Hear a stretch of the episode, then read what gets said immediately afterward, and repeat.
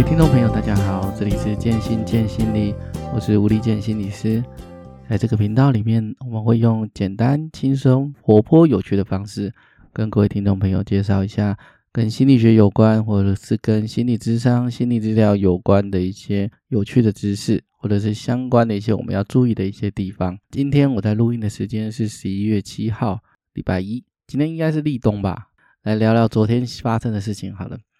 昨天，昨天我早上起床的时候就觉得，哇哦，今天的天气不错。那有中南部来上海、台北的朋友可能会觉得说，这天气哪里不错啊？不就阴阴的吗？可是大家要知道，在台北冬天只要没有下雨，它就是个好天气。所以我已经很习惯这种状态，就是啊，今天没有下雨哦，那今天是个好天气。所以当我们发现今天天气不错的时候，我就跟我太太决定说，好，那我们两个人就稍微出去逛个街吧。那在逛街的途中呢，就走到一半就有点肚子可能有点饿，但是也没有很饿，就吃呃就想着两个人，那不然我们就去吃点下午茶这样。下午茶我们选在一个中山捷运站附近一家很有名的舒芙蕾的店。舒芙蕾对我来讲，它就像是一个厚一点的松饼跟软一点的松饼，但那家店很有名，所以我们就赶快想说，反正既然你到附近了，就去吃吃看。然后到达的时候呢，我们用。网络预约，所以在预约的过程当中，我发现哦，我还有二十组啊，就我前面还有二十组，所以我想说算了，那我们就先去晃一晃。那有些时候数字跳得很快，有些时候数字跳得很慢，所以还有十组的时候，我就赶快回来，想说嗯，那这样在这里等就比较保险。在等待的过程当中呢，有一部分我就发现说，哎，我在跟我太太等待的时候，我们两个人不外乎就是翻翻 menu，然后看看手表，看看组数，感觉上面就有一点烦闷呐。不太舒服，就是有点闷，好像各做各的，都没有什么互动跟交流。然后那时候我们两个就左右看看，左右看看，就发现说，哎，它里面的装潢其实有个很大的透明玻璃，我们可以看到师傅在里面帮我们制作舒芙蕾的状况。然后他们就是就跟类似有点像鼎泰丰一样，你可以看到很多师傅在那边捏小笼包跟蒸小笼包。那这间店也是一样，我们就可以看到很多师傅在边拌粉啊，然后制作沙拉、挑菜啊之类的。所以呢，我们就稍微，我就觉得，嗯，既然如此，那反正闲着也是闲着，我们就开始讲故事。那我就仿照日本的综艺节目，因为日本的综艺节目啊，常常会对职人有一些很帅气的一些称号，然后就很尊敬这些职人。比如说，如果这个职人是盖房子的，好了，他们可能就会那走出来，然后打出来，那个旁边的字幕图就会帮他打出一个字幕是什么？建筑界的毕卡索。反正就是会有一些很酷炫的名字，建筑界的毕卡索，建筑界的魔术师之类的这样。所以呢，我就想说，反正闲着也是闲，那我就开始来掰个故事。我就跟我太太说：“你有没有看到那个在煎舒芙蕾的厨师？你不要看他好像三十岁以下，他已经有二十几年的经历了。所以他为什么他只有三十岁就有二十几年的经历呢？我跟你说，那是因为啊。”他小学三年级的时候就已经开始在煎舒芙蕾，而且据说他在小学三年级的时候就已经会会煎四五种口味的舒芙蕾了。所以舒芙蕾对他来说就是一件很简单、很轻松，但是他又一生悬命用生命的态度在煎的事情，就不会因为煎了很多年就开始自满。然后你知道他在舒芙蕾界里面的称号是什么吗？同行们，舒芙蕾界的厨师们都称他为舒芙蕾的魔术师。为什么？因为啊，他在煎舒芙蕾的时候，舒芙蕾要舀一壶类似面糊的东西，然后放在煎台上煎，号称他每一壶面糊的克数都一模一样，然后每一个煎出来的舒芙蕾的秒数一模一样。所以，无论你是什么时候吃到他的舒芙蕾，或吃了几颗他的舒芙蕾，它的味道都是一模一样的。被称为是舒芙蕾界的魔术师，不论温度、湿度或那几天客人有多少，他都能够维持完美的品质。讲大了就知道我在讲干话，那我太太也就专心的去去听，然后我就继续指着他后面一个在拌舒芙蕾舒芙蕾粉浆的一个厨师，我就说，在舒芙蕾的魔术师后面那个在拌那个粉浆，那种粉浆叫预拌粉。你知道那个厨师在预拌粉界的称号是什么吗？人们称他为预拌粉之鬼，为什么？是因为号称他打预拌粉的时候，那个很多舒芙蕾的店都是用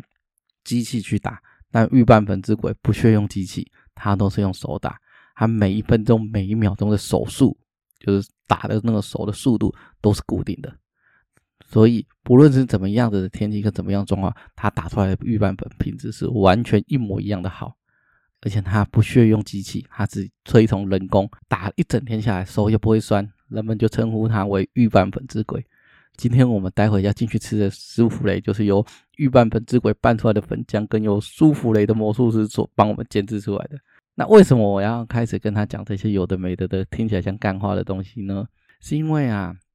我就我就发现，在我们在等待的过程当中啊，感觉上就是自己开始有一种烦闷的感觉。一个烦闷的感觉是，哎，我不知道我还要等多久。另外一个烦闷的感觉就是，你就一直坐在那边，然后很无聊，然后就划划手机，那彼此之间也没有什么对话。我就觉得这样子好像不太好，所以我就想说，那我们就来掰个故事，开始讲讲新的故事。这样子的讲故事的过程当中呢，我们就发现，哎，就是我们等待那个烦闷啊、烦躁的时间，其实就会发现没有想象中那么长，时间好像变短了。然后在等待的过程当中也没有那么生气，所以很快的就轮到我们了。这十组里面，在我们讲这个舒芙蕾的魔术师跟预拌粉之鬼 的这故事，很快就轮到我们了。然后轮到我们去吃的时候，其实还是维持这样欢乐欢乐的一个气氛。甚至我点完餐等舒芙蕾送来的时候，我还跟我太太说：“哦，这个舒芙蕾好好吃哦！”我想要举手请服务生过来一下，问他这是不是舒芙蕾魔术师帮我们煎的，因为我没有看到是不是他煎的。如果是的话，我想要跟魔术师致敬，请你帮我把主厨请出来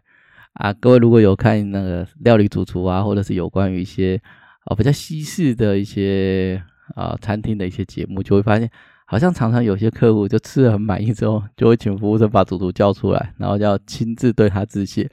我觉得这是一个很奇怪的行为跟举动啊，因为如果我是那主厨，我想说，妈，今天我已经被叫出去八次了，然后每个人要夸奖我，我都要出去那边点头，谢谢谢谢。我那我不用做工作吗？然后我太太就觉得说，嗯，还好吧，那主厨不是里面最忙的啊，他进进出出很正常。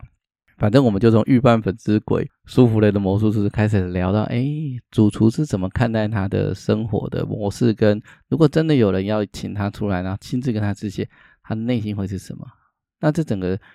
整个故事啊，这整个聊天的过程然后，我们就多了一些互动，然后时间过得比较快，过得比较开心，取而代之。那种沉闷感就完全消失了，所以这就是我第一个要跟大家讲的是，哎，有些时候啊，我们在等待的过程当中，你当然可以一直划手机，或者是东张西望，或者是感觉到不耐烦，但是也可以取材附近的一些有趣的事情，然后跟你的一起等待的另一半去聊一聊，有些时候可能会有一些不错的发现或不错的互动的体验，所以我还蛮鼓励大家，如果你觉得很有。去，你们就可以练习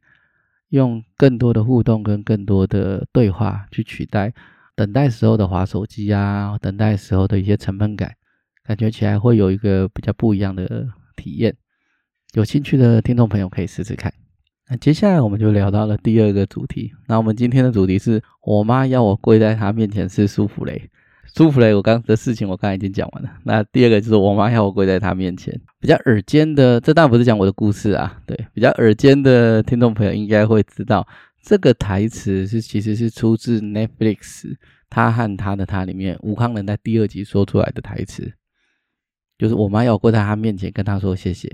呃，今天会稍微谈到一点点的里面的一点点的内容，但是不会涉及到一些剧透的方面的部分啊。那所以，听众朋友就是可以自己斟酌。反正我觉得我没有涉及到一些强烈上的剧透，你听完之后不会影响你整个观赏的体验。但是还是先跟各位听众说一下。然后我这六日为了不让人家爆我雷，我就一口气把它看完。然后反正才九集而已，我就稍微把它看完了。那在看的这个过程当中呢，它的剧情大概就是薛瑞宁他是一个过去有创伤的人，然后生活因为那些过去的创伤让他。现在的生活有一些解离的状况，那解离的状况一直影响到他的工作、家庭生活跟人际互动。他其实大概就在讲这个，所以在第二集的过程当中呢，吴康仁就类似有点绑架他，然后就跟他说，就是叫他要听话，因为他觉得他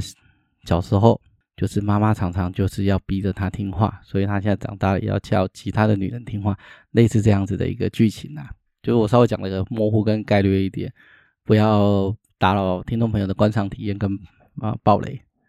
那这一句话跟这个这整个故事让我觉得是蛮有趣的啦。他其实就是在讲几个有心理创伤的人的互动。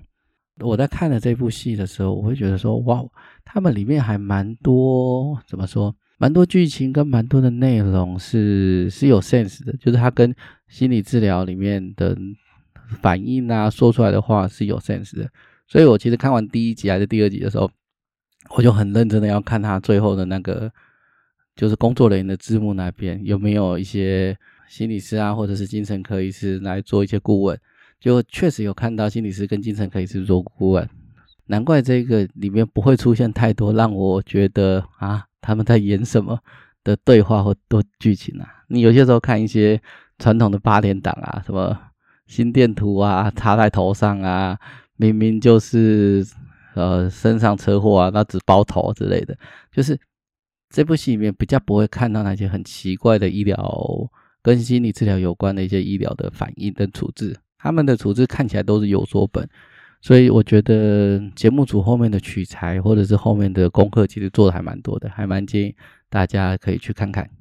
不爆太多的雷啦。那主要是在讲说，呃，吴康仁就是因为他妈妈从小就对他一些不是很好的对待，所以他长大之后用同样的方法去对待女性。就我的认知里面，我会觉得吴康仁也是一个需要帮忙的人在里面，但不代表他里面做的事情可以被原谅。所以我印象中里面有一句话，我觉得还蛮不错的，就是不论发生什么事情，人还是要为自己做的事情负责任。这个还蛮好的一句话。里面呢，反正徐伟宁前期就是很否认跟很逃避自己的创伤，最后他就开始去正视跟面对自己的创伤。我尽量不爆雷，所以讲的有点含糊，剧情方面讲的有点含糊，但是实际上我在讲他后面治疗的事情。所以在后面，徐伟宁在治疗的时候，我们就可以看到他开始是针对他过去的创伤去做一些治疗，要透过这些治疗才能够减缓解离的症状。我们就可以看到它里面的治疗，除了在一般的口语的谈话之中之外，他其实还有做一个沙箱，就是沙游的治疗。就是如果有印象，你们会看到他有个治疗师，然后拿着一盘沙盘，然后请他在上面沙盘里面摆物件。那这个也是一个在治疗创伤，偶尔会有一些治疗师用的方法。那因为我不是沙友专门的治疗师，所以我就不在这边做太多的评论，因为这不是我的专业。只是想要让各位听众朋友知道说，说心理治疗它不只是聊天，它是一个有技巧性的谈话，或者是说，它除了技巧性的谈话当中，它会有一些不同的治疗的辅具，像是沙箱啊，像是呃。有些时候，我们对于愤怒的人会有一些抱枕啊，或者是毛巾，让他们去拧抱枕跟毛巾去做一些愤怒上面情绪的宣导。就是其实会有些不同的治疗的辅具，或者是治疗的模式，甚至治疗不同的学派都有不同的治疗的方法。所以它不单单纯纯的只是聊聊天，因为很多偶偶尔我们会在网络上或在呃一些朋友身上就会听到说，诶，那不就是聊聊天而已？为什么要做治疗？我跟朋友聊聊天没有效吗？确实，有些时候你跟朋友聊聊天，对于比较大的创伤，效果真的会很有限。原因是因为他们确实有一些心理上或生理上，甚至是大脑上面的一些地方去卡住了，会让他们一直重复经历过去的过去的事情，然后卡在某种时空的裂痕中。影片上面是讲奇异点，反正它就是一些让我们卡住的状况，需要透过比较专门的技术或者是比较专门的理论去理解他们，然后。把有创伤的人带到带回到现实上面，因为我本身工作的的对象，其实我还是处理蛮多创伤的，所以我在看电视里面徐伟宁的这些反应，喂，我还蛮熟悉的，因为我七十，反正七十以上的来谈的人都有类似的症状，或多或少啦，因为我主要还也是在做创伤治疗跟解离治疗，只不过我使用的方法是 EMDR 的眼动治疗。这一边我们之后有机会再跟各位听众朋友去提到，诶，那是什么样的东西？不过我们今天先回到这部戏里面，就是想要跟大家去知道说，有些时候创伤的人是卡在过去的时空，卡在过去的时空的时候，他会一而再、再而三去重复去经历过去不舒服的事情。徐伟宁几乎就是说，他几乎每天都卡在那个痛苦的回忆里面，这个是真的是有可能的，所以需要透过一些心理治疗来协助他们能够走出来。那另一部分我还蛮想谈谈的事情是，觉得您后面的，反正她男朋友就很支持她，这应该在第一集就出现了。所以她男朋友很支持她，有些时候在支持的过程当中，自己也会无所适从，或自己也会怀疑，究竟这样子的帮助是不是符合他们要的，或者能不能给他们真正的协助。所以她其实后面这一段，我觉得她这里拍得非常的好，是她男朋友后面去上那种支持性的团体。有些时候，比如说啊、过动症、忧郁症或创伤，这些患者本身就已经很痛苦了，就卡在了自己的状况里面。但是我们常常会忽略他们的支持者、陪伴者的身心健康或情绪状况。影片里面最后有说，他们她的男朋友去参加一个支持性的团体，就是。创伤患者的重要他人的支持性团体，就是等于是这个团体是在支持你身边有重要呃，你身边有创伤患者，然后可是你都一直在陪他，所以你自己状况其实也不太好。他们就是在支持这样子的人。那这个概这个概念，我还蛮开心能够在戏剧里面看到，因为这是我们很常忽略的啦。所以有些时候我们会看到那些照顾受伤的人的人本身自己最后都受不了了。那就是因为他们没有其门而入，没有办法去去分享，然后去抒发自己的自己的照顾别人的时候自己的状况。那透过支持团体，他们会教导一些心理卫生的教育，会分享一些怎么样照顾他们更好的方法，也可以透过一种好，原来每个支持者都是这样子的辛苦，建立一些普通感，让这些支持者知道哦，很多人都跟他一样，然后跟他有一样的痛苦跟困扰。那他们有些时候，这些这些这些难过都是可以被理解跟被支持的。那这就不是患者本身，而是患者的支持者。其实患者的支持者也是需要照顾的。故事里面就是影片里面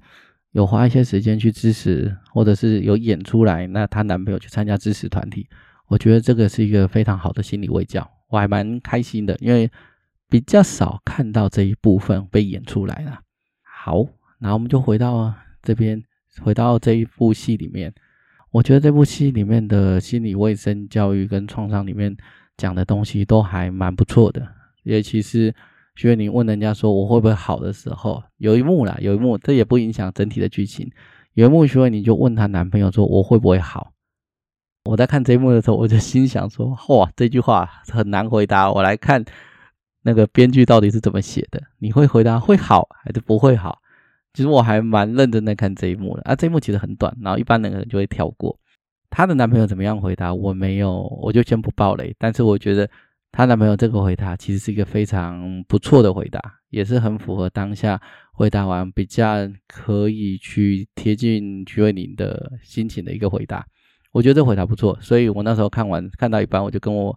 我转头跟我太太说：“哦，他这一句台词一定有雕过。所谓的雕过是。”有些时候，这一种受伤的人问你的问题，你的回答需要去思索，跟需要一点谨慎的想过一遍，不能够想到什么就回答什么，也不能够一味的说啊，你一定会好，或你一定不会好。所以，她男朋友里面的这个答案，我觉得至少在编剧在写词的时候是有仔细雕琢过的，我觉得非常的好。这样，最后会再介绍另外一个观念是，这也不涉及剧透啦。只是还是要让大家去知道说，有些时候受伤的人就是很可能被被家暴、被打，然后被性侵或者是被霸凌之类的。这些受伤的人啊，有些时候鼓起勇气对他的父母亲或对他的男朋友等重要的他人去叙述他受伤了。这个时候，他的听到这件事情的人对他的信任、支持跟相信是最重要的。在我的工作的过程里面，常常会听到有些人有一些不舒服的故事啊，难过的故事，那很接近学会你里面发生的一些事情。可是，就我们的经验里面，我们会发现的事情是，如果这个时候父母亲或你的男朋友、配偶、男女朋友啊、配偶啊，有给他温暖的支持跟坚定的相信他，跟他站在同一阵线上。那这整个心理治疗的状况会好很多，或者他后续的情况会比较容易能够走出来。反之，如果他的父母亲、配偶、男女朋友、重要的支持者没有跟他站在同一阵线上，还责怪他，或是说这他想太多，或者不信任他，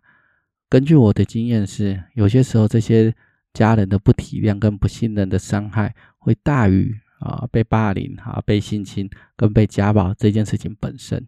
同样的，当家里的人不信任跟没有跟他站在一起的时候，这整个后续的心理治疗就会困难非常非常的多。